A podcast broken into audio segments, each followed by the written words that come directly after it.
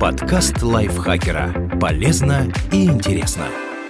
Всем привет! Вы слушаете подкаст лайфхакера. Короткие лекции о продуктивности, мотивации, отношениях, здоровье, в общем, обо всем, что сделает вашу жизнь легче и проще. Меня зовут Ирина Рогава, и сегодня я расскажу вам про 10 заблуждений о космосе, в которые стыдно верить.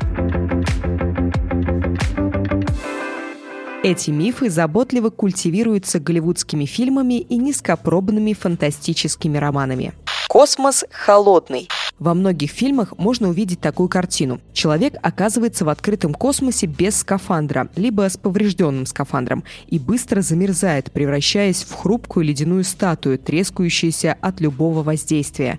Что на самом деле? У космоса нет температуры. Он не холодный и не горячий. Никакой. В вакууме нет конвекции и теплопроводности. Вообще, вакуум – хороший термоизолятор. Так что у астронавтов больше проблем с перегревом, чем с переохлаждением охлаждением. Если вы окажетесь в космосе без скафандра в тени планеты, то, скорее всего, испытаете легкую прохладу из-за испарения воды с поверхности кожи, но до твердого состояния точно не заморозитесь.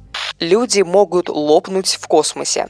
Бытует мнение, что в вакууме или в атмосфере с низким давлением, например, на Марсе, человек может взорваться, как воздушный шарик. Глаза вылезут из орбит, сосуды полопаются, и незадачливый астронавт превратится в кровавое месиво. Что на самом деле? Давление в вакууме отсутствует, и это может привести к тому, что ваши легкие лопнут, если вы не выдохнете, прежде чем выпрыгнуть из корабля. В крови начнут появляться газовые пузырьки. Это называется эбулизм. На теле образуются отеки. Но кожа человека слишком упругая, и она не позволит вам взорваться. Эксперименты на собаках показали, что в вакууме можно без последствий находиться до полутора минут, и после этого организм быстро восстановится. А вот более длительное пребывание летально из-за гипоксии, то есть нехватки кислорода. У Луны есть темная сторона. Когда люди говорят «темная сторона Луны», то представляют себе мрачное место, куда никогда не падает солнечный свет. Наверное, именно поэтому там строят свои базы нацисты и десептиконы. Что на самом деле? Все стороны Луны освещаются Солнцем, и на ней есть день и ночь. Правда, длятся они по две недели. Тем не менее, у спутника Земли есть обратная сторона, но из-за того, что период вращения вокруг нашей планеты и вокруг собственной оси у Луны схожи, Земли видно только одно ее полушарие, а первые снимки другого были сделаны советской АМС «Луна-3» еще в 1959 году. И ничего особо таинственного там нет. Черные дыры выглядят как воронки. Из-за фильмов и картинок в интернете многие люди полагают, что черные дыры выглядят как вихрь, засасывающий все вокруг себя, или как воронка в раковине, куда стекает вода. Что на самом деле? Впервые черную дыру показали реалистично в фильме «Интерстеллар», основываясь на теоретических моделях физика Кипа Торна. Уже позже НАСА сделала первые ее снимки с помощью системы из восьми радиотелескопов Event Horizon Telescope. В реальности черная дыра выглядит не как воронка, а как темная сфера, окруженная аккреционным диском из падающего на нее газа. Солнце желтое. Если вы попросите кого-нибудь нарисовать наше светило, то начинающий художник непременно возьмет желтый карандаш. Взгляните на Солнце и убедитесь, что оно имеет такой оттенок. Что на самом деле? Желтоватым Солнце делает наша атмосфера. И если взглянуть на снимки из космоса, становится понятно, что его цвет белый. Но мы так привыкли считать Солнце желтым, что даже ученые классифицируют похожие на него звезды как желтые карлики, просто для удобства. Первой в космос полетела собака Лайка.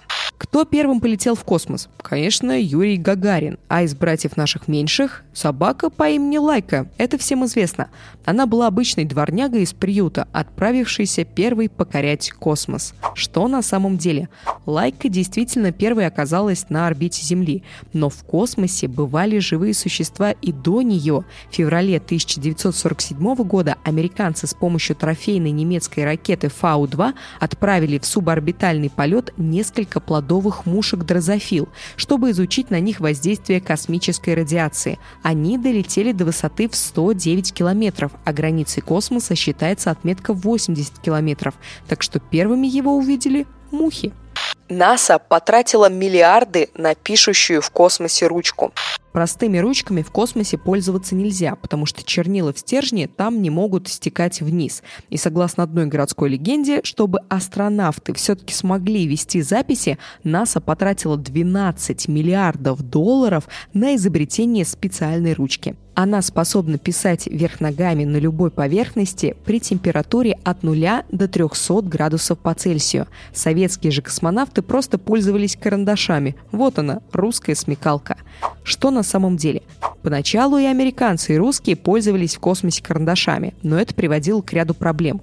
Частицы графита отслаивались и попадали в воздушные фильтры космических кораблей, а специальную ручку изобрел Пол Фишер из Fisher Pen Company, и сделал он это независимо независимо от НАСА. Мужчина продал ведомству 400 штук по 2 доллара 95 центов за каждую.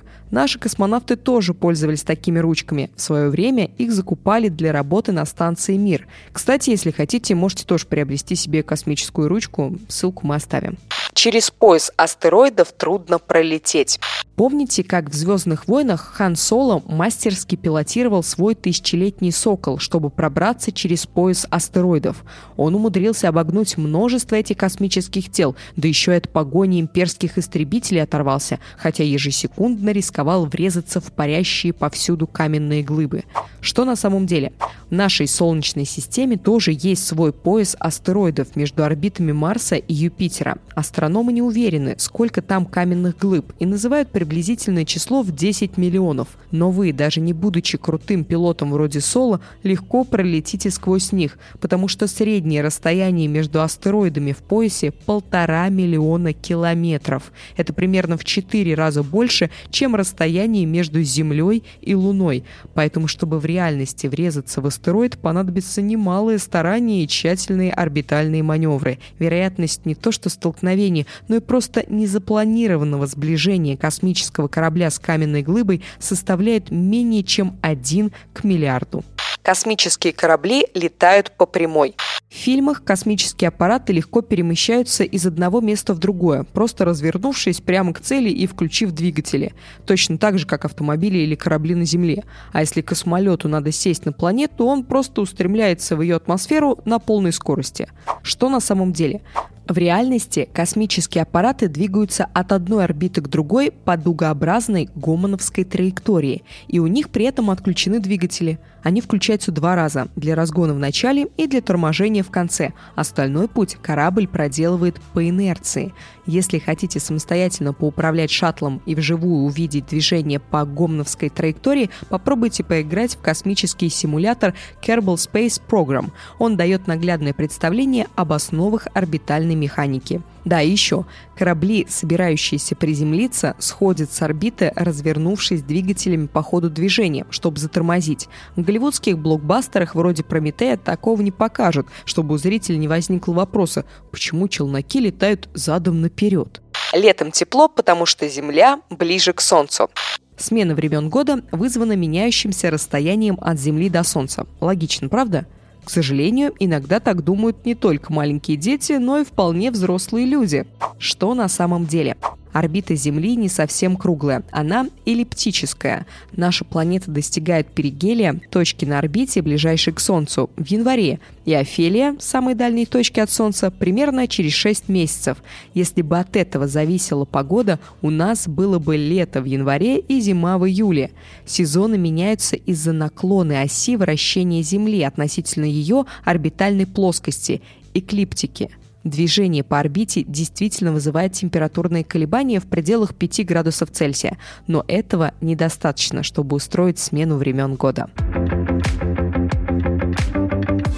Спасибо большое, что слушали этот подкаст. Надеюсь, он был для вас интересным и полезным. Автор текста Дмитрий Сашко. Озвучила его я, Ирина Рогава. Подписывайтесь на наш подкаст на всех платформах, ставьте лайки и звездочки. Так о нашем подкасте узнает больше людей. Еще можете делиться выпусками со своими друзьями в социальных сетях. Нам будет очень-очень приятно. Я с вами на этом прощаюсь. Пока-пока. Подкаст лайфхакера. Полезно и интересно.